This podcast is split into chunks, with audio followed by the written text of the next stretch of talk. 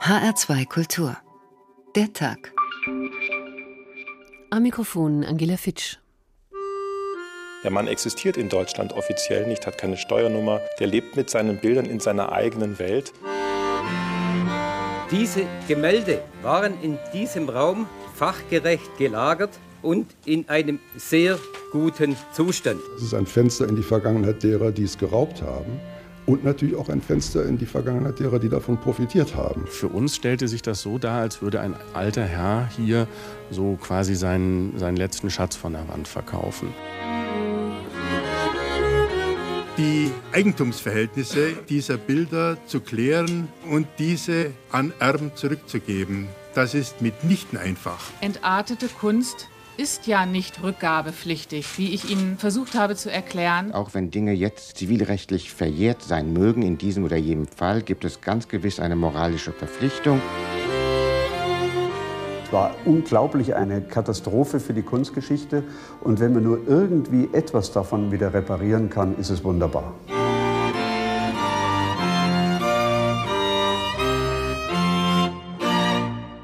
Die Geschichte, die wir Ihnen heute erzählen wollen, ist kaum zu glauben. Da hortet jemand jahrzehntelang rund 1400 Kunstwerke in seiner Wohnung, darunter auch hunderte Bilder, die einst Museen und jüdischen Sammlern in Hitler-Deutschland entwendet wurden, und niemand hat es gewusst? Unglaublich ist auch, dass Cornelius Gurlitt, der über all diese Werke verfügte, immer mal wieder einzelne Zeichnungen und Gemälde verkaufte, offenbar ohne je nach der Herkunft seiner Schätze gefragt zu werden. Nur durch einen Zufall kam die Geschichte heraus und löst jetzt eine Lawine weiterer Fragen aus. Können sich etwa die Nachkommen enteigneter Sammler Hoffnung machen, dass ihr Erbe zurückerstattet wird? Wird man Händlern diesmal unlauteres Geschäftsgebaren nachweisen können? Und wird endlich die mühsame Suche nach immer noch vermissten Objekten aus den Nazi-Raubzügen wenigstens in einigen Fällen ein positives Ende finden?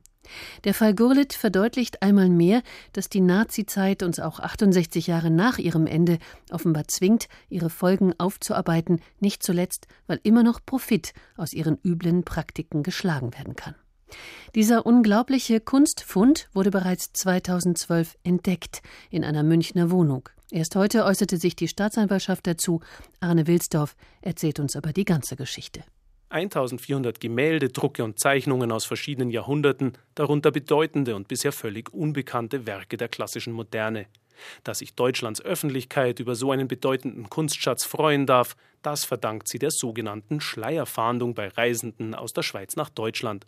So berichtet es der Chef der Augsburger Staatsanwaltschaft Reinhard Nemetz. Infolge einer amtlichen Kontrolle am 22. September 2010 gegen 21 Uhr in einem Schnellzug von Zürich Richtung München auf dem Streckenabschnitt Lindau-Kempten und sich hieran anschließender längerer Vorermittlungen ergab sich schließlich ein steuerstrafrechtlicher Anfangsverdacht. Kontrolliert wurde der betagte Cornelius Gurlitt. Er hatte 9000 Euro in neun 500ern in der Tasche. Dass er Spross einer berühmt-berüchtigten Kunsthändlerfamilie war, das war bald ermittelt und ebenfalls, dass er offenbar die Kunstwerke aus seinem Erbe immer mal wieder versilberte. Am 28. April 2012 konnte der Zoll und die Staatsanwaltschaft dann endlich in die Dreizimmerwohnung Gurlitz in München-Schwabing. Hinter einem Vorhang stießen die Ermittler auf die rund 1400 Gemälde, rund 120 davon waren gerahmt. Alle waren fachgerecht gelagert und in einem sehr guten Zustand. Die Kunstwerke haben also nicht viel Platz eingenommen, trotzdem dauerte der fachgerechte Abtransport insgesamt drei Tage. Die Berliner Kunsthistorikerin Maike Hoffmann von der Fachstelle für entartete Kunst durfte den Schatz begutachten. Seine Qualität bringt sie regelrecht ins Schwärmen. Wenn man vor den Werken steht und die lange verloren geglaubten, verschollen geglaubten oder auch zerstört geglaubten Werke wieder sieht, dann ist das natürlich ein unheimliches Glücksgefühl. Soweit ich das sehen kann, sind diese Werke wirklich von ganz außerordentlicher ästhetischer Qualität, aber auch in einem guten Erhaltungszustand, sodass sie einen unwahrscheinlich großen wissenschaftlichen Wert auch darstellen. Mit dabei ist etwa eine Radierung von Canaletto, die Padua zeigt, oder eine Biedermeier-Zeichnung von Karl Spitzweg. Für am meisten Aufsehen sorgten aber bisher völlig unbekannte Werke, darunter etwa ein Chagall, so Maike Hoffmann. Und dieses hier auch ein ganz besonderer Fund oder eine Entdeckung meiner Meinung nach, ein Selbstporträt von Otto Dix, vollkommen unbekannt bisher, in tadellosem Zustand. Meiner Meinung nach um 1919 entstanden, eines der ganz seltenen Werke, die gleich nach dem Ersten Weltkrieg von ihm gemalt worden sind. Weder im Werkverzeichnis noch irgendwo anders bisher enthalten, bekannt oder durch fotografische Dokumente irgendwo schon einmal publiziert. Bei solchen Funden wird sich die Suche nach den ursprünglichen Besitzern extrem schwierig gestalten. Möglicherweise hat sie der Vater von Cornelius Gurlitt als offizieller Händler der Nazis für entartete Kunst sogar aus Beständen privater Kunstsammler. Denn oft wurden jüdische Familien zum Verkauf ihrer Werke gezwungen. Bilder, die die Nazis 1937 in Museen beschlagnahmt haben, finden sich auch in der Schwabinger Sammlung, etwa ein Farbholzschnitt von Ernst Ludwig Kirchner, der ursprünglich in der Kunsthalle Mannheim hing. Ob diese aber jemals zurückgegeben werden müssen, ist noch völlig unklar. Die Nachforschungen von Maike Hoffmann und der Augsburger Staatsanwaltschaft waren ja noch längst nicht beendet.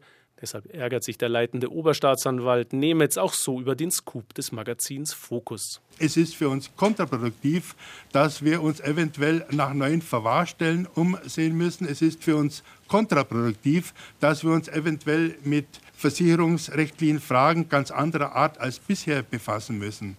Und weil dies so ist, hatten wir bisher keinen Anlass, an die Öffentlichkeit zu gehen. Aber ich darf Ihnen versichern, wir wollten die Bilder nicht behalten. Nemetz geht es allein darum, die strafrechtlichen Fakten rund um die Kunstsammlung Gurle zu ermitteln. Schon jetzt belasten seine Behörde konkrete Anfragen von angeblichen Besitzern verschollener Kunstwerke. Das öffentliche Interesse an den Kunstschätzen kann er zwar verstehen, aber wir sehen unsere Aufgabe jetzt nicht in irgendeiner Weise kulturhistorisch, in der Weise, dass wir jetzt eine Ausstellung organisieren, in der all diese Bilder ausgestellt werden. Das können wir und dürfen wir nicht leisten. Deshalb wird die Sammlung auch nicht ins Internet gestellt. Dem Chef der Augsburger Staatsanwaltschaft Nemetz ist es lieber, die möglichen Erben melden sich mit konkret vermissten Kunstwerken. Dann bräuchte man nur noch nachprüfen, ob ihre Ansprüche auch berechtigt sind. Übrigens wollten weder er noch die Kunstsachverständige Hoffmann den materiellen Wert der 1400 Bilder einschätzen. Kein Kommentar, ob die kolportierten eine Milliarde Euro realistisch sind oder nicht. Öffentlich gemacht hatte die Summe und auch die gesamte Geschichte das Münchner Nachrichtenmagazin Focus. Wie die Rechercheure davon Wind bekamen, deutet Fokus-Reporter Markus Krischer so an. Die Augsburger Staatsanwaltschaft zum Beispiel, die ist der Herr des Verfahrens. Die hatte bei einem Staatsanwalt-Treffen dann den Fall mal beleuchtet intern. Dann die zuständige Forscherin in Berlin hatte mal bei einem Vortrag in einem Nebensatz äh, etwas fallen lassen. Ja, und dann irgendwann war für uns die Geschichte rund und dann konnten wir sie jetzt machen. So läuft das. HR2 Kultur der Tag. Was den Fall so gewaltig macht, ist die Zahl der Werke. 1400 Kunstwerke, darunter 300 Arbeiten aus dem Bestand von Museen und 200 Arbeiten sind jüdischen Sammlern und Galeristen zuzuordnen. Von außerordentlicher ästhetischer Qualität haben wir heute gehört, sollen die Werke sein, darunter Bilder, die die Welt nicht kennt. Nie waren sie in Werkverzeichnissen erfasst. Nicht nur Werke der klassischen Moderne, sondern auch deutlich ältere Bilder des 19. Jahrhunderts sind in der Schwabinger Wohnung des Beschuldigten Cornelius Gurlitt gefunden worden. Stefan Kolderhoff, Journalist und Kunstmarktexperte beim Deutschlandfunk in Köln. Für wie sensationell halten Sie diesen Fund? Der Fund ist sensationell insofern, als man diese Werke ja seit 1945 oder eigentlich schon seit 1937, 38 überhaupt nicht mehr sehen konnte, überhaupt nicht erforschen konnte, gar nicht ins Övre der betroffenen Künstler einordnen konnte. Also kunsthistorisch ist das mit Sicherheit eine Sensation. Wenn heute in einer Pressekonferenz davon die Rede war, dass ein unbekanntes Frauenbildnis von Matisse aufgefunden wurde, ein ebenfalls unbekanntes Selbstbildnis von Otto Dix, dem großen deutschen Expressionisten, dann ist das für die Forschung genauso wie für Kunstfreunde und Liebhaber sicherlich eine Sensation. Ich glaube ehrlich gesagt nicht an diesen Gesamtpreis oder Gesamtwert von einer Milliarde Euro, der da gestern und vorgestern durch die Medien gegeistert ist. Es steht ja offensichtlich fest, dass es sich bei den rund 1400 Werken um ganz viele Papierarbeiten handelt, also Gouachen, aber auch Druckgrafiken von Albrecht Dürer und von Lovis Corinth und von Max Beckmann und anderen. Die haben keinen so hohen Marktwert. Aber mhm. Kunst darf man natürlich in ihrer Bedeutung auch nicht am Wert messen. Da haben Sie recht, am finanziellen Wert zumindest. Mhm. Bemerkenswert ist auch natürlich auch die Tatsache, dass dieser Fund von 1400 Bildern bereits im Frühjahr 2012 gemacht wurde und diese Bilder einem Menschen zuzuordnen sind, der ja einer der vier Kunsthändler war, der im Auftrag der Nazis entartete Kunst im Ausland gegen Devisen, gegen Geld verkaufen sollte. Haben die Behörden nicht gewusst, wen sie da an der Angel hatten? Doch ich glaube, dass das ziemlich schnell klar war, weil man sich ja auch gute Fachleute zur Seite geholt hat. Maike Hoffmann zum Beispiel, die an der FU Berlin die Forschungsstelle Entartete Kunst betreibt. Also das ist ziemlich schnell klar gewesen. Aber diese ganze Geschichte hat einen moralischen und einen juristischen Aspekt. Ich glaube, moralisch sind wir uns alle darüber einig, dass Hildebrand Gurlitt, der Vater des jetzigen Besitzers, ein NS-Profiteur gewesen ist, der offenbar nach dem Krieg große Bestände, die er eigentlich hätte verkaufen sollen, behalten konnte. Möglicherweise sind auch Werke darunter, die erst nach dem Krieg äh, gekauft wurden. Das werden jetzt die Forscher in den nächsten Monaten und vielleicht sogar Jahren ergründen. Aber dass das alles Kunst ist, die man sozusagen aus moralisch fragwürdigen Gründen besitzt, das ist, glaube ich, klar. Nur juristisch ist die Sache bei weitem nicht so klar. Denn da muss tatsächlich für jedes einzelne Werk herausgefunden werden, wo es denn herkommt, ob es mal Vorbesitzer gehabt hat und ob denn tatsächlich Herr Gurlitt diese Werke zu Unrecht besitzt besitzt. Da kommen wir später noch zu. Cornelius Gurlitt, der Sohn von Hildebrand, hat immer mal wieder eines der Bilder verkauft, um äh, damit seinen Lebensunterhalt aufzubessern oder gar zu finanzieren. Wer kauft solche Bilder und was wussten diejenigen, die sie kauften vielleicht? Ich glaube, die haben zum Teil gar nicht so viel gewusst. Es ist ja die Rede beispielsweise von einer Beckmann-Gouache mit dem Titel Der Löwenbändiger, versteigert worden 2011, also kurz vor der Razzia in München im Kölner Auktionshaus Lempertz. Da stand ganz offen und ehrlich im Katalog, wo dieses Blatt herkam, nämlich, dass es ursprünglich mal dem jüdischen Kunsthändler Alfred Flechtheim gehört hat, dass es dann später an Hildebrand Gurlitt, an dessen Frau gegangen ist und dann in den 60er, 70er Jahren noch in Familienbesitz in München gewesen ist. Man hat sich mit den Erben Flechtheim geeinigt, das Bild konnte versteigert werden. Die Provenienz aber Hildebrand Gurlitt, die lässt nicht automatisch irgendwelche roten Lämpchen angehen, mhm. weil eben, wie gesagt, gar nicht klar ist, welche Werke hat er denn zurecht besessen, welche nicht zurecht besessen. Nur weil dieser Name in der Herkunftsliste auftaucht, bedeutet das nicht zwangsläufig, und da argumentiere ich jetzt wieder rein juristisch, nicht moralisch, mhm. dass es sich um illegal besessene Kunst handelt. Die Gemälde sollen fachgerecht in einem Raum der Schwabinger Wohnung mhm. aufbewahrt gewesen sein. Das haben wir heute aus der Pressekonferenz erfahren. Äh, diese Wohnung gehörte dem Sohn von Hildebrand Gurlitt, also Cornelius. Und sie waren auch in einem guten Zustand, nicht verschmutzt, nicht beschädigt. Viele waren nicht gerahmt. Erklärt das auch die Möglichkeit, 15 bzw. 1400 Bilder zu deponieren, ohne dass irgendjemand etwas davon mitbekam? Das ist in der Tat der Grund. Wenn Sie sich überlegen, wie groß ein Grafikschrank ist, dann bekommen Sie da locker ein paar hundert Blätter in die Schubladen und das auch staubfrei und ohne, dass irgendwas damit passieren kann. Diese vier Kunsthändler, von denen Sie vorhin gesprochen haben, die im Auftrag der Nationalsozialisten die sogenannte entartete Kunst ins Ausland verkaufen sollte, die hatten sich untereinander abgesprochen, wer sich denn für was interessiert. Und Hildebrand Gurlitt, der Vater des jetzigen Besitzers, war einer, der sich sehr stark für Papierarbeiten, für Gouachen, aber auch für Druckgrafiken interessiert hat. Ich denke, das ist mit die Erklärung. Es gibt aber nach wie vor die Frage, ob denn diese Wohnung in München das einzige Depot gewesen ist. Heute heißt es, es gibt auch ein Einfamilienhaus noch in Salzburg, in einem sehr vornehmen Vorort der Stadt. Da müssen ähnliche Dinge vorgegangen sein wie in München, nur gelegentliche Besuche, Jalousien immer runter, Licht mal ab und zu im Obergeschoss. Ein sehr, sehr verschlossener Cornelius Gurlitt, der keinerlei Kontakt zu den Nachbarn wollte. Also vielleicht warten da noch weitere Überraschungen auf uns. Dem Beschuldigten Cornelius Gurlitt wird neben Steuerhinterziehung auch Unterschlagung vorgeworfen, aber sein Vater hat äh, vermutlich sogar die Bilder, Sie haben es schon angesprochen, rechtmäßig in Anführungsstrichen erworben wegen des Gesetzes über die Einziehung von Erzeugnissen entarteter Kunst, ein Gesetz aus dem Jahr 1938. Was besagt das?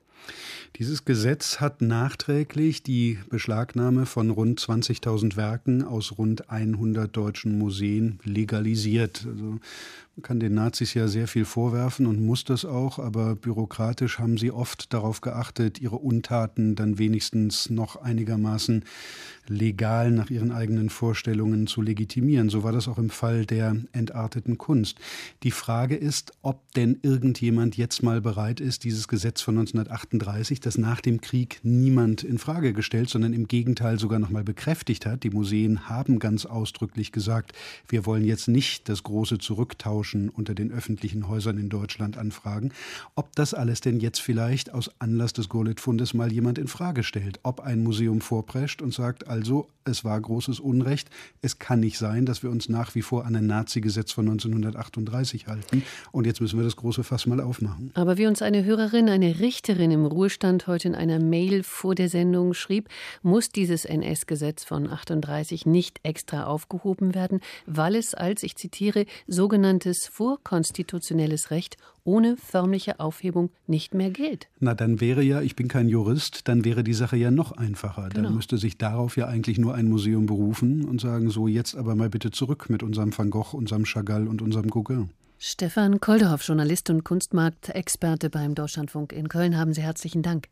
Gemälde der klassischen Moderne wurden gefunden, darunter auch Bilder von Picasso, der für die Nationalsozialisten auch entartete Kunst kreierte. Verstört von einem kubistischen Menschenbild aus seiner Hand mit dem Titel Sitzende Frau im Sessel war der Dichter Lothar Klünner. Frau, die es nicht gibt. Meine Frau, Wasserfrau, Jungfrau, geliebt Frau aller herzlichen Briefe, Mutter der Farben, kühle Finger und warme, müde Hand. Fremdes Kind von sehr fern, Reinheit der grünen Tiefsee, Zärtlichkeit eines armen, gläsernen Sargs, Wollust lautloser Gewitternächte. Nirgends schattet das Echo aufrechte, geächtete Göttin, einfach wie der Blitz. Ein paar Striche, der Tisch und der Stuhl, deine und meine Welt. Große, lässige Schönheit der Herzen, des Blutes des Lichtes, vor unseren nächtlichen Larven. Sie hören den Tag in H2 Kultur. Der braune Nachlass, den Hitler, Göring und all die anderen in zwölf Jahren Gewaltherrschaft zusammenrafften und zusammenraubten, muss gewaltig gewesen sein. Sie entzogen privaten Sammlern, Galeristen, Kunsthändlern und Museen Gemälde, die als entartet galten. Rund 20.000 Werke, schätzt man, sind betroffen aus mehr als 100 Museen von rund 1400 Künstlern. Betroffen war auch das heutige Städel. Auf einer bizarren Auktion wurden dann die Werke zu Geld gemacht. Luzern am 30. Juni 1939. Im mondänen Grand Hotel National findet eine seltsame Auktion statt. Gemälde von modernen Meistern wie Picasso, Van Gogh, Matisse, Klee und Braque kommen unter den Hammer. Die Auktion wurde von Theodor Fischer zügig durchgeführt. Er konnte seine Verachtung gegenüber bestimmten entarteten Werken nicht immer verbergen. Wenn er Lose, die er mit einem eher hohen Anfangsgebot eingeführt hatte, zurückgehen ließ, bereitete es ihm teuflisches Vergnügen, laut zu denken. So etwas will niemand. Diese Dame gefällt dem Publikum nicht, und er lächelte, wenn er das Wort zurückgezogen aussprach. Nicht nur der Auktionator blieb distanziert, auch die Käufer waren erstaunlich zurückhaltend. Etwa eine halbe Million Schweizer Franken brachte die Auktion ein, halb so viel, wie die Nazis erwartet hatten. Auch wenn das Regime beteuerte, die Erlöse würden zurück in die Museen fließen, war den Anwesenden klar, das war ein hohles Versprechen. Entsprechend schlugen nur wenige zu. Die Bilder stammten aus Deutschlands führenden Museen. Schon 1934 hatte Adolf Hitler bei einer Rede zur Kulturpolitik am Rande des Nürnberger Parteitags seine Position zur modernen Kunst eindeutig klargestellt.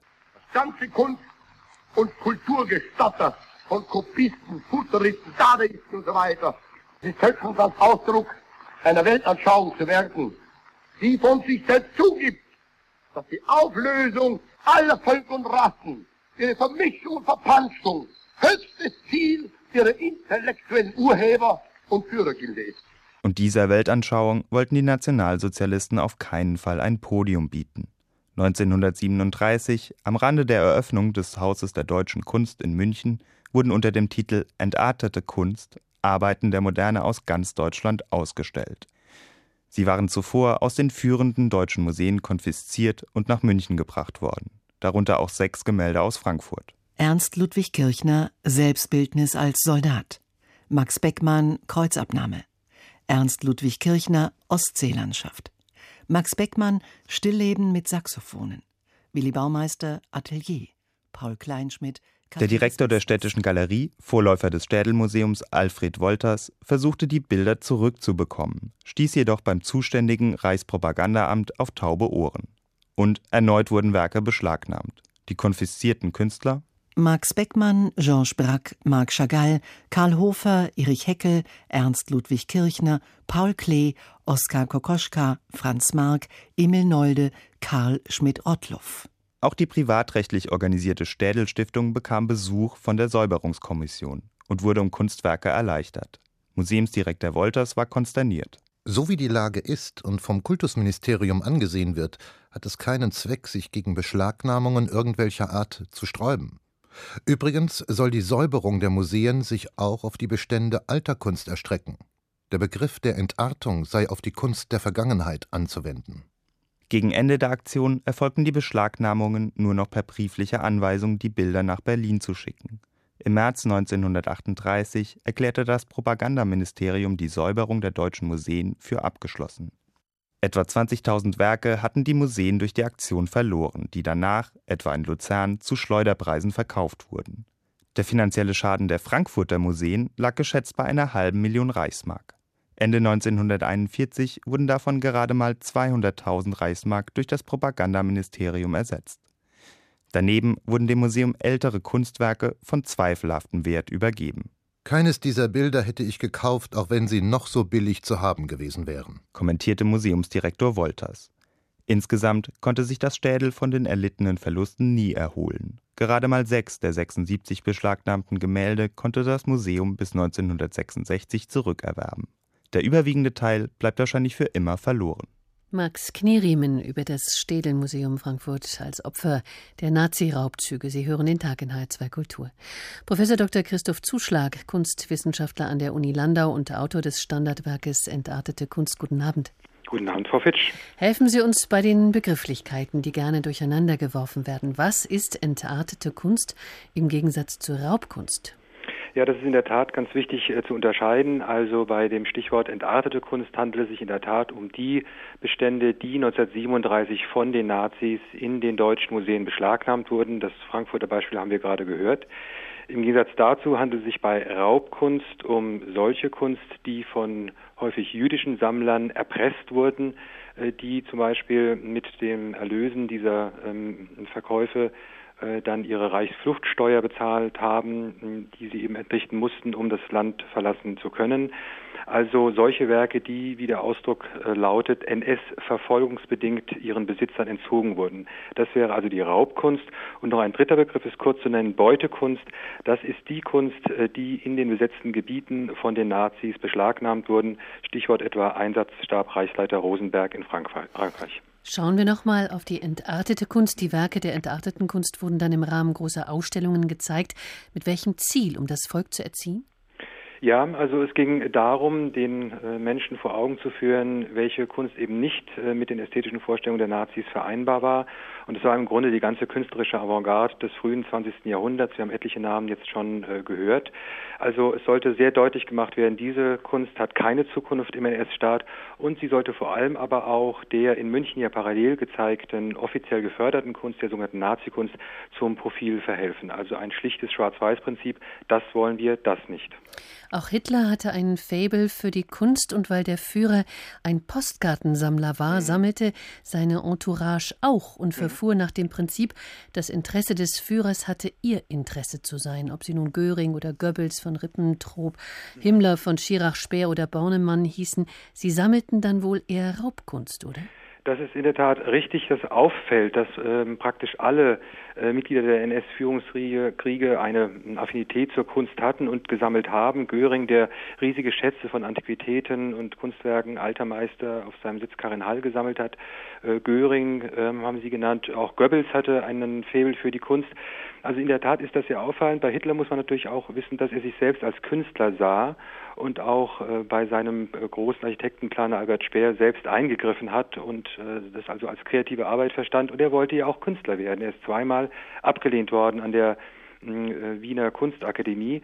Mm, die sammelt natürlich äh, alle, wie Sie schon richtig sagen, überwiegend äh, solche Kunst, die dann als Beutekunst ähm, aus den ausländischen Teilen dazu kam. Nach 45 restituierten Amerikaner und Briten ca. 2,5 Millionen Kulturgüter, habe ich mhm. gelesen. Darunter waren ca. 460.000 Gemälde, Zeichnungen und Skulpturen. Nach 48 übergaben die Amerikaner die restlichen Bestände. Worin gelangten die denn eigentlich? Also direkt nach 45 gab es äh, diesen bedeutenden Central Collecting Point in München mit Außenstellen auch in, in Hessen. Ähm, und äh, da wurden die Kunstwerke äh, gesammelt und ähm, etwa aus den Sammlungen von Hitler, also das sogenannte Führermuseum in Linz und eben auch Göring und anderen, und dann ähm, restituiert. Äh, es gibt immer noch Restbestände, die immer mal wieder zutage kommen, wo noch nicht ganz klar ist, was damit geschehen soll. Hm, aber es sind viele Tausende von Werken sind in ganz Europa restituiert worden, unmittelbar nach 45. Die Forschungsstelle Entartete Kunst, die Sie mitbegründet haben, äh, versucht seit zehn Jahren mhm. Kunstwerke, die konfisziert wurden, zu identifizieren und ihren heutigen Standort zu recherchieren. Das muss doch eine Arbeit sein, so als würde man die Nadel im Heuhaufen suchen. Wie, ja. wie geht man bei dieser Puzzlearbeit eigentlich vor? Das ist in der Tat eine Sisyphusarbeit, wie Sie ganz richtig sagen, äh, die man auch im Internet, in der Datenbank Entartete Kunst äh, nachlesen kann. Man muss es tatsächlich so machen, dass man für jedes einzelne Werk die Provenienzen, also die Herkunft, die Geschichte des Werkes versucht, minutiös zu rekonstruieren, äh, um dann also in jedem einzelnen Fall äh, informiert zu sein, welche Stationen das Werk durchlaufen hat. Das ist natürlich bei Druckgrafiken, Radierungen, Holzschnitten ungleich schwerer als bei Unikaten, bei Gemälden, Skulpturen. Ähm, aber es wird tatsächlich versucht und ähm, es gibt tatsächlich auch noch manchmal Hinweise, gerade bei Papierarbeiten auf der Rückseite haben die Nazis dann Inventarnummern ähm, notiert oder auch auf dem Passepartout und diese Inventarnummern führen uns zu bestimmten Sammlungen, aus denen die äh, Werke stammen, sodass man da dann eindeutige Befunde hat. Aber es ist eine langjährige, intensive Arbeit. Was heißt das jetzt für den Fund der 1400 Werke in der Schwabinger Wohnung des Herrn Cornelius Gurlitt? Das wird dauern. Das wird dauern und was an diesem Fund ähm, hochspannend ist, dass wir in der Tat dort sowohl Werke der entarteten Kunst als auch der Raubkunst und der Beutekunst zu haben scheinen. Das wurde ja heute mhm. Vormittag bei der Pressekonferenz in ähm, äh, Ingolstadt äh, gesagt sodass das also äh, noch sehr viel aufwendiger ist, denn man kann eben diesen Bestand, wie er jetzt in München aufgetaucht ist, nicht über einen Kamm scheren. Es wird dauern. Professor Dr. Christoph Zuschlag, Kunstwissenschaftler an der Uni Landau und Autor des Standardwerkes Entartete Kunst, haben Sie vielen Dank. Bitte, gern geschehen. Auch Picasso zählte zu den Künstlern, die entartete Kunst machten und im Nationalsozialismus ausgemustert wurden. Friedrich Rasche blickt in folgendem Gedicht auf ein Gemälde von Picasso, auf dem Picasso Menschen und beschreibt ihn so. Das schmale Wangenrund wie gelber Mond geschwenkt. Kinnlade ausgerenkt, im Schrei geborstner Mund. Auge entwimpert starrt, Fisch, der geschreckt vom Grund, von fahler Furcht genarrt, des Angelhakens hart. Der Nase stolzer Bug von schwarzer Faust geknickt. Tief in die Stirn gerückt des Ohres Muschelzug und Stirn, die nichts mehr weiß, was den Gedanken trug, von Qual grün überschweißt, in Todesnot vergreist des Halses hohler Schaft vernietet nichts mit nichts. Die Wüste des Gesichts, des Leibs Gefangenschaft. Verworfen Hand und Schoß, Brust, die gespalten klafft. Das wuchs in Sünden groß. Sein Name hoffnungslos. Tausend Gemälde, tausend Rätsel, Raubkunst in München, so haben wir den Tag heute getitelt. Was für eine Geschichte, was für eine Vergangenheit hat dieser Fund der 1400 Kunstwerke. In mancher Hinsicht ist es eine ganz normale Geschichte, die Geschichte einer Kunsthändlerfamilie im Nationalsozialismus, die in die Gegenwart hineinreicht. Eine Geschichte, die exemplarisch steht für den Umgang mit entarteter Kunst und mit Raubkunst, vielleicht auch mit Beutekunst, wie wir gerade eben gehört haben. Die Geschichte um die 1400 Kunstwerke geht zurück auf Hildebrand Gurlitt. Der Name ist heute schon gefallen, geboren geboren 1895 in Dresden, ein Mann mit jüdischen Wurzeln, der eine Karriere im Nationalsozialismus machte. Barbara Henke hat sie für uns nachgezeichnet. Zu seinem 60. Geburtstag würdigt die Frankfurter Neue Presse im September 1955 den Kunsthistoriker Hildebrand Gurlitt als Vorkämpfer der modernen Kunst in Deutschland und verweist auf seine kunstkritischen Artikel in führenden deutschen Zeitungen während der 20er Jahre. Auch dass Hildebrand Gurlitt unter dem Druck der Rechtsradikalen schon 1930 als Direktor des Museums in Zwickau entlassen wurde, erwähnt der kleine, nicht namentlich gezeichnete Artikel. Tatsächlich ist Gurlitt 1925 mit gerade 30 Jahren nach Zwickau berufen worden, um für das neu begründete Museum der Stadt eine wirkliche Sammlung allererst aufzubauen. Offenbar hat er dabei weitestgehend freie Hand. Er zeigt zum Beispiel Pechstein, Heckel, Nolde oder Käthe Kollwitz. Und er beauftragt Gestalter aus dem Bauhaus in Dessau mit Entwürfen für die Museumsräume, die auch realisiert werden und überregional Beifall bekommen. In Zwickau selbst findet schon Ende der 20er Jahre eine Ortsgruppe des sogenannten Kampfbundes für deutsche Kultur regen Zuspruch, die Direktor Gurlitt heftig attackiert. Etwa mit diesem Artikel von Kampfbundführer Karl Zimmermann in der Zwickauer Zeitung. Die Pflege der Gegenwartskunst nach Art des Museums dient tatsächlich in weitem Umfang der Zersetzung unseres Volkstums und seiner Kultur und ist darum letzten Endes bolschewistisch. Wir sehen Bolschewismus in der Art des Kultes mit dem Untermenschentume der Kollwitz-Zille-Barlach, wir sehen Bolschewismus in dem Kulte der technischen Stümper Klee, Nolde, Schmidt-Rottluff, Chagall, die einen intellektuellen Primitivismus und Infantilismus als expressionistische Genialität ausgeben. Zur Diffamierung des Museumsdirektors dient natürlich auch der Hinweis auf eine jüdische Großmutter. In der Folge der Anfeindungen verliert Hildebrand Gurlitt 1930 seinen Posten. Er geht nach Hamburg und leitet dort bis 1933 den Kunstverein. Das Jahr von Hitlers Machtantritt bedeutet zunächst das Aus für den Kunsthistoriker. Eine überraschende Wende nimmt sein Berufsweg, als die Nazis nach einer Möglichkeit suchen, Geld aus den Tausenden von Werken zu machen, die in Museen und jüdischen Privatsammlungen beschlagnahmt werden. Nun sind Kunstkenner mit guten Verbindungen ins Ausland gefragt. Das Propagandaministerium beauftragt mit der Vermarktung neben den drei Kunsthändlern Ferdinand Möller, Karl Buchholz und Bernhard Böhmer auch Hildebrand Gurlitt gemeinsam mit seinem Cousin Wolfgang. Der hatte bereits mit 19 Jahren in Dresden die von seinem Vater begründete Galerie Gurlitt übernommen und verfügt über entsprechende Kenntnisse. So dienen die beiden doch eigentlich im Nazi-Jargon jüdisch versippten Gurlitz auf fatale Weise dem Hitlerregime und dessen übler Kulturpolitik. In der Frankfurter Neuen Presse hieß es 1955 zu Hildebrand Gurlitz 60. Ihm sei die Rettung hunderter entarteter Kunstwerke zu verdanken, die er vor Vernichtung oder Veräußerung im Ausland bewahrt habe. Cousin Wolfgang lobte die Nachkriegspresse in ähnlicher Weise. Kein Wunder. Wurden Hildebrand und Wolfgang doch gleich nach dem Krieg entnazifiziert und wieder in der Kunstwelt aktiv. Zur Stunde Null-Legende Hildebrand Gurlitz gehörte die traurige Geschichte, dass im Bombenhagel auf Dresden alle Kunstwerke, über die er damals noch verfügte, verbrannt waren. Seit dem Wochenende wissen wir es besser. Das eigentlich Erschreckende an diesem Fall Gurlitt, schrieb heute die FAZ, sei seine Normalität.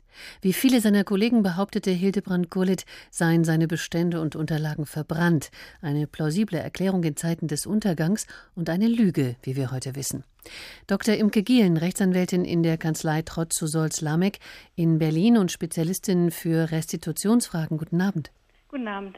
Sie vertreten Erben in vielen Restitutionsfällen, Frau Gielen. Wissen Sie, ob Werke von Erben gefunden wurden, die Sie vertreten? Also nach der ersten Sicht, was wir heute gesehen haben auf der Pressekonferenz in Augsburg, da wurden ja auch äh, Fotos von ungefähr zehn Gemälden gezeigt. Nach erster Sicht scheint da von ähm, unseren Mandanten bisher nichts dabei zu sein. Für viele Erben geraubter Kunst wird es ganz schwer werden, ihren Besitz zurückzubekommen, nicht nur wegen ihres Alters. Was müssen diese Erben eigentlich nachweisen? Ja, also in Fällen, in denen wir die Mandanten vertreten, da geht es ja um solche Konstellationen, in denen die jüdischen Familien während der Nazizeit wegen ihrer rassischen Abstammung ähm, die Kunst verloren haben. In solchen Fällen müssen also die Betroffenen ähm, nachweisen, dass sie am 30.01.1933, also am Tag der Machtergreifung, tatsächlich noch Eigentümer eines bestimmten Gemäldes waren was auch mit großen Schwierigkeiten verbunden sein kann, weil nicht jeder ja immer Buch führt oder das äh, ausstellt. Also es ist sehr schwierig, das oft auch nachzuweisen. Und dann muss man natürlich auch noch ähm, etwas dazu sagen, wie das Gemälde verloren gegangen ist, also zum Beispiel durch Verkauf, Zwangsverkauf oder äh, Gestapo-Enteignung und sowas. Und zum Schluss muss man natürlich auch noch wissen, wo das Gemälde sich dann heute befindet. Hört sich ein bisschen kompliziert an. Wie oft kommt es denn vor, dass Sie da Erfolg haben? Ja, also man hat schon, äh, kann da schon ähm, oft Erfolg haben. Äh, es ist natürlich ähm, die Erfolgs Quote höher und die Chancen für die Betroffenen stehen besser, wenn sich also ein Werk heute in einem öffentlichen Museum befindet in Deutschland oder in einem anderen europäischen Land oder auch USA, dann stehen die Chancen schon relativ gut, also bestimmt bei 80 bis 90 Prozent ähm, stehen da schon die Chancen, dass man das aus einem öffentlichen Museum wiederbekommt. Beim Privatmuseum ist es vielleicht schon wieder ein bisschen geringer die Chance und äh, Privatbesitz ähm, ist natürlich dann noch mal schwieriger, da zu einer Einigung zu kommen. Die Museen sind zur Herausgabe verpflichtet, sofern der mühselige Nachweis, den Sie eben beschrieben haben, Frau Gehlen, äh, den die Erben erbracht haben. Aber wie freiwillig geschieht das eigentlich? Ja, also man muss schon sagen, dass ähm, in Deutschland die Museen, wenn sie denn ähm, angeschrieben wären für Betroffene, dass man ein Objekt bei ihnen in der Sammlung gefunden hat, ein Gemälde oder auch ein kunstgewerbliches Objekt, dass sie das dann schon äh, sorgfältig prüfen und ähm, dann auch vielleicht manchmal nach mehreren Jahren, aber dann doch auch freiwillig zu dem Ergebnis kommen, ähm, dass das ähm, Objekt zurückzugeben ist. Ähm, also das ist bestimmt doch in Deutschland in 80 bis 90 Prozent der Fälle der Fall. Und in anderen Ländern, Sie betonen es gerade so in Deutschland, Nein, ist das, das gute Sitte? Ja, also sagen wir so, in den USA es, äh, sind die Chancen auch nicht schlecht oder auch in England äh, wenn man jetzt ein Gemälde findet in, ähm, in Russland, dann sind die Chancen momentan ganz schlecht. Ähm, und so kann es also sein, dass für eine Sammlung, also wie zum Beispiel die Sammlung 3 in München, die hatte 500 Objekte und dann hängen die Erfolgsaussichten schon davon ab, wo man etwas findet. Also wenn ein Objekt dann in Deutschland gefunden wird, ob in Berlin, München oder Hamburg, sind die Chancen gut. Auch im Metropolitan Museum in New York sind die Chancen gut. Aber aus derselben Sammlung dann Objekte, Gemälde in Russland im Pushkin-Museum oder in Belgrad im Nationalmuseum, dann sind die Chancen natürlich nicht so gut. Nun gibt es Anwälte, die die Gegenseite vertreten und der Meinung sind, dass Raubkunst im Besitz der Museen bleiben sollte, weil viele Erben die Werke für viel Geld versteigerten und sie dann somit dem Auge der Öffentlichkeit entzogen würden. Wie sehen Sie das und wie stehen Sie dazu, Frau Giel? Ja, also solchen Ansichten, also die kann ich überhaupt nicht teilen. Ähm, man muss ja, eigentlich ist es auch äh, völlig vermessen, dass man das überhaupt ähm, begründen muss, mhm. ähm, denn jeder, der äh, etwas äh, dann zurückbekommt und jetzt Eigentümer ist, ist äh, frei darüber, über sein Eigentum zu verfügen und äh, jede Begründung, wie man darüber verfügt, ist eigentlich schon unangemessen. Ähm, aber als kleine Begründung sollte man sich vielleicht einfach auch mal vor Augen führen, dass eine Restitution, die jetzt vielleicht heute stattfindet, nichts anderes ist als eine vielleicht verschobene Erbfolge. Also wenn die alles normal gelaufen wäre und die Nazis also nicht äh, an die Macht gekommen wäre, dann wäre der, ähm, der Großvater, dem also das Gemälde mal gehörte, dann wäre der vielleicht 1950 verstorben Und ähm, dann ist es ein normaler Lauf der Dinge, dass dann vielleicht äh, die eine Familie sagt, wir verkaufen jetzt etwas, was wir von unserem Großvater geerbt haben und die anderen behalten ist. Ähm, das ist also ein ganz normaler Vorgang, der jetzt hier nur durch die, ähm, durch die Nazi-Zeit, wo einem dann die Gemälde entzogen wurden, ähm, und man jetzt so viele Jahrzehnte gebraucht hat, um sie wieder zurückzubekommen, wo dieser Vorgang einfach nur um Jahrzehnte verlegt wurde nach hinten. Und ähm, deswegen muss man sich eigentlich, äh, sollen die äh, Betroffenen sich gar nicht dafür rechtfertigen müssen, dass sie vielleicht etwas verkaufen, ist ja auch nicht immer der Fall. Und auch wenn es verkauft wird, taucht es ja danach vielleicht dann auch wieder in einer ähm, zunächst Privatsammlung auf, die ausgestellt wird, oder vielleicht der Privatsammler, der es heute kauft, ähm, ähm, spendet es dann in zehn Jahren, schenkt es dann auch wieder einem öffentlichen Museum. Ja. ja. Kommen wir noch mal zu dem Fall Gullit zurück. Die Fotos der Werke sollen nicht online gestellt werden. Die Erklärung, dies könnte die Interessen von Anspruchsberechtigten verletzen. Das kann für Sie, Frau Gehlen, keine plausible Erklärung sein, Nein, nehme ich das an. klingt also äh, natürlich schon ein bisschen höhnisch. Ähm, also es ist wirklich eine, glaube ich, falsch verstandene Rücksichtnahme der Staatsanwaltschaft. Also ähm, es ist vielleicht, meinen Sie das gut, aber ähm, die Interessen der Ärmen oder der Betroffenen sind eben doch ganz andere. Da steht doch das Interesse im Vordergrund, dass äh, Objekte gefunden werden. Und dafür ist eben das Allerwichtigste, dass äh, insbesondere natürlich Museen, öffentliche Museen ihre Bestände veröffentlichen, weil wenn das nicht veröffentlicht ist, können äh, die Betroffenen auch äh, die Gemälde nicht finden. Und ähm, die äh, Betroffenen suchen ja zum Teil auch offensiv nach ähm, Werken. Und da gibt es ja auch Datenbanken, in denen äh, Betroffene ihre Werke registrieren können, die sie suchen. Und insofern ähm, haben sie ja selbst sozusagen dann auch schon die Initiative ergriffen und dann also von staatlicher Seite zu sagen und zwar auch entgegen der Washingtoner Konferenz mhm. von 1998, wo eben die Offenlegung ähm, doch äh, gefordert wird, ähm, dann zu sagen, dass man jetzt aus Rücksichtnahme auf die äh, Betroffenen ähm, das nicht veröffentlicht, das geht also am, am Zweck und Ziel vorbei. Auf die Washingtoner Konferenz kommen wir gleich im nächsten Gespräch zu sprechen. Ich danke Ihnen, Dr. Imke Gehlen, Rechtsanwältin in der Kanzlei Trotz-Solz-Lamek in Berlin und Spezialistin für Restitutionsfragen.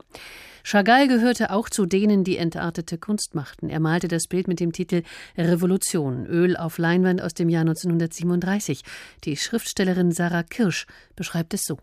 Noch brannte die Petroleumlampe, als zur Nacht Arbeiter steife Fahnen hoben. Im Handstand auf dem Tische stand im Zugwind ein Mann mit Lenins Bart und Mütze.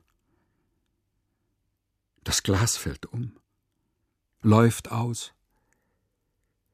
Ein alter Jude, der Iljitsch gleicht, in seinem letzten Jahr hält auf den Knien ein Kind in roten Tüchern. Die Tiere wohnen nicht mehr in der Luft. Neun Kerzen und die Schlösser brennen sanft. Der Händler greift den Sack, im grünen Mantel springt er aufs Schiff, den Landstrich zu verlassen. Matrosenbataillone schwenken die Gewehre. Der Maler rüstet seine Staffelei, uns den gelungenen Umsturz vorzuzeigen. Es gibt Schätze, die bleiben für immer im Verborgenen. Manche werden geborgen und man wundert sich über ihre Geschichte. So geschehen im Fall Gurlit, der uns genug Stoff für die heutige Sendung gab. Viele geben Rätsel auf, zum Beispiel auch die Skulpturen, die 2010 auf einem Trümmergrundstück in der Königstraße 50 gegenüber dem Roten Rathaus in Berlin gefunden wurden. Entartete Kunst hieß es. Wie sie dorthin gekommen war, wusste lange niemand. Ein Jahr später aber dann die Aufklärung. Jürgen König berichtet. Ein Zufallstreffer war schon der spektakuläre Fund der elf Skulpturen vor dem Berliner Roten Rathaus im Sommer 2010 gewesen. Beim U-Bahn-Bau rutschte plötzlich etwas von der Baggerschaufel. Ein Zufallstreffer war es nun auch, der Licht ins Dunkel brachte. Monatelang hatte man geglaubt, der Steuerberater und Treuhänder Erhard Överdiek, der sein Büro in jenem Haus in der Königstraße 50 gehabt hatte, unter dessen Trümmern die Skulpturen gefunden wurden, er könnte etwas mit ihnen zu tun gehabt haben. Doch die Recherchen ergaben, Överdick hatte nichts mit den Skulpturen zu tun. Der Berliner Landesarchäologe Matthias Wemhoff. Dann kam aus der Berliner Bevölkerung der Hinweis auf ein Dokument, was bisher auch der Forschungsstelle noch nicht aufgefallen war. Diese Person hatte sich für eine Filmrecherche mit der Fragen der entarteten Kunst beschäftigt und war über die Adresse Königstraße 50 gestolpert. Dieses Dokument war eine Anweisung des Reichspropagandaministeriums. Die Reichspropagandaleitung wird angewiesen, das bei ihr vorhandene Material der Ausstellung in den ersten Tagen des Monats September in den Lagerraum des Ministeriums in der Königstraße 50 zu verbringen. Ein offizielles Lager des Reichspropagandaministeriums war jene Wohnung also, vielleicht gemietet, weil man einfach nur Platz brauchte, vielleicht aber auch, um ungestört zu sein beim Verkauf der Kunstwerke ins Ausland. Sicher ist, dass die Wohnung groß genug war, um alles unterzubringen, was nach dem Ende der Ausstellung Entartete Kunst 1941 zunächst nicht verwertet werden konnte. Mehrere hundert Gemälde, Grafiken, Skulpturen könnten hier zusammengestanden haben. Einiges wurde verkauft, vieles wurde zerstört, als das Haus im Bombenhagel nicht nur ausbrannte, sondern ausglühte. Erhalten blieb nur Metall, Stein, Keramik. Elf Skulpturen hatte man zunächst gefunden, auch die letzten drei davon wurden inzwischen identifiziert. Zwei Steinskulpturen, die Einfältigen und der fromme Mann, stammen von Karel Nistrat. Ein Mädchen mit Traube von Karl Ehlers. Und fünf weitere Werke hat man an derselben Fundstelle entdeckt: ein Relief, ein stehendes Mädchen von Gustav Heinrich Wolf, eine Marmorfigur von Richard Heitzmann, von Will Lammert ein sitzendes Mädchen aus Steingut, von Fritz Wrampe eine Figurengruppe mit Pferd und Reiter, eine kniende von Milli Steger. Dass es vorwiegend Werke heute unbekannter Künstler sind, ist nicht zuletzt auch eine Folge ihrer Diffamierung durch die Nazis. Maike Hoffmann von der Forschungsstelle Entartete Kunst der Freien Universität Berlin. Moderne Bildhauerkunst war nicht der Schwerpunkt der Moderne. Entsprechend hatten die Künstler es auch schwer. Und wenn dann eben deren Frühwerk durch die Beschlagnahme vernichtet wurde, hatten sie es eben einfach auch schwer, danach noch einmal wieder ihre Karriere aufzubauen oder dort anzuknüpfen. Es ist aber auch tatsächlich so, dass diese Künstler zu den etwas unbekannteren Künstlern gehören, weil ich auch annehme, dass dass die bekannteren Werke dann noch bis 44 verkauft worden sind. So stehen jetzt 16 Skulpturen im griechischen Hof des neuen Museums in Berlin und wir wissen, von wem sie stammen. Sie alle sind nach überstandener Feuersbrunst und 66 Jahren im Schutt im wahrsten Sinne des Wortes angeschlagen. Überall fehlt etwas. Sie haben etwas Erschöpftes und doch strahlen sie Anmut aus und Würde. Kommen wir nochmal am Ende unserer Sendung auf den anderen Schatz zurück, wie das Magazin Fokus den Fund beschrieb, der in einem Münchner Apartment beschlagnahmt wurde. 1400 Kunstwerke, die seit dem Dritten Reich als verschollen galten, als verbrannt. Bei einem Teil dieser Werke handelt es sich nicht um Kunst, die Privateigentümern entwendet wurde. Sie stammt aus der Ausstellung Entartete Kunst, die dem deutschen Volk zeigen sollte, welcher Verfall in seinem Namen hervorgebracht wurde. Viele Exponate stammen also aus Museen. Und wie wir schon in unserer Sendung gehört haben, gibt es einen Konsens darüber, dass widerrechtlich, so heißt es, beschlagnahmte, zwangsverkaufte oder enteignete Raubkunst aus Staatsbesitz auch heute noch an die Betroffenen zurückgegeben werden soll. Dazu haben sich 44 Staaten im Dezember 1998 in Washington verpflichtet. Aber eine Verpflichtung mag sogar eine moralische Verantwortung nach sich ziehen, doch sie zwingt nicht per se zum Handeln, denn es gibt bis heute kein Restitutionsgesetz, es gibt lediglich eine unverbindliche Handreichung. Professor Peter Raue, Rechtsanwalt und Kunstliebhaber, einen guten Abend nach Berlin. Schönen guten Abend. Brauchen wir ein Restitutionsgesetz? Ich möchte im Konjunktiv sagen, wir bräuchten es. Ich fürchte aber, es wird niemals kommen. Das hängt damit zusammen, dass damit höchst diffizile Fragen geklärt werden müssten. Richtet sich das Restitutionsgesetz auch an private Besitzer oder nur, wie die Holocaust-Erklärung, an die öffentlichen äh, Institutionen? Mhm. Das ist eine der Fragen. Was ist, wenn ein Bild zwei, dreimal inzwischen verkauft worden ist? Da haben die Leute ja Geld dafür bezahlt. Müssen die auch restituieren? Was ist eigentlich just and fair, wie es in der Holocaust-Erklärung heißt? Man sollte eine Lösung finden, die fair und gerecht ist äh, was ist das? Wie will man das ins Gesetz fassen? Man müsste wirklich gründlich nachdenken, äh, was ist mit den, gerade in dem Zusammenhang Gurlit jetzt, was ist mit den Werken, die in den Museen geklaut worden sind? Äh, also ich fürchte, ich habe auch mit Politikern darüber gesprochen, man traut sich einfach nicht ran, weil es die Büchse der Pandora ist, die man aufmacht, weil man alles festschreibt und man den Zustand, den man jetzt hat, äh, ich nicht, aber die, die Regierenden für besser finden, als sich festzulegen. Ich finde es ein Unglück, dass es ein solches Gesetz nicht gibt. Vielleicht mag es auch daran liegen, dass es dann, so verstehe ich Sie, ja äh, eine Pauschalisierung nach sich zöge, ein solches Gesetz.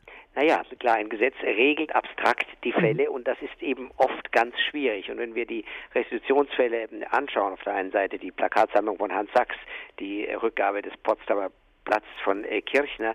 Das sind alles Fälle, die alle so am Rande liegen, dass man sie wahrscheinlich mit einer strengen gesetzlichen Regelung äh, gar nicht erfassen kann. Es ist ein Gebiet, was sich fast der, dem Regulativen entzieht.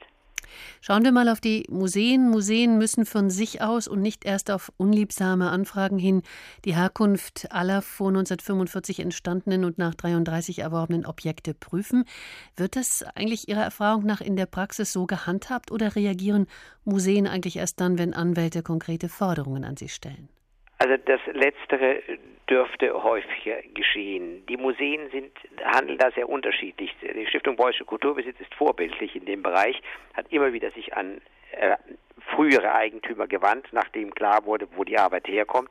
Andere mauern, andere haben überhaupt niemanden, der die Forschung betreiben kann. Die Forschung kostet Geld. Äh, die müsste der Staat zur Verfügung stellen, diese Gelder. Das tut er offensichtlich äh, nur in ganz, ganz geringem Maße. Also da ist eigentlich auf allen Seiten äh, Verbesserungsbedarf. Wenn Erben, stellen wir uns diese Situation vor, beim Besuch in einem Museum ein Bild entdecken, das irgendwann mal äh, der eigenen Familie gehört hat, dann müssen die Museen dieses Bild bei entsprechenden Nachweisen eben herausrücken. Aber nicht selten kommt es dann unter den Hammer und landet in einem Privatbesitz. Wie bewerten Sie dieses Prozedere?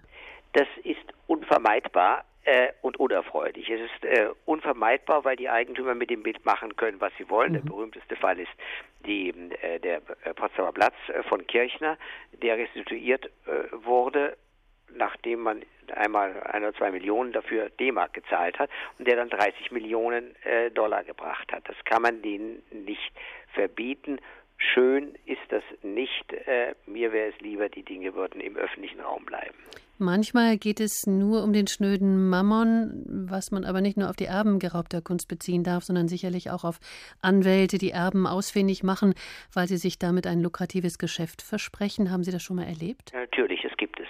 Äh, es gibt, äh, gibt und gab Anwälte, die durch Israel reisen, Leute aufstöbern, Menschen, die sagen, ich will mit dem ganzen nichts mehr zu tun haben. Das ist alles so schrecklich, dass jede Erinnerung mich äh, schmerzt. Und dann gibt es auch Anwälte, die äh, erklären, dass sie ähm, das umsonst machen und nur am Erfolg beteiligt werden oder ähnliches.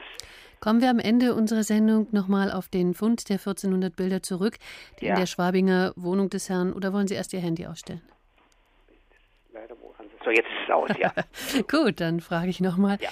Äh, kommen wir am Ende unserer Sendung nochmal auf den Fund der 1400 Bilder zurück, die in der Schwabinger Wohnung des Herrn Gurlitt entdeckt mhm. wurden.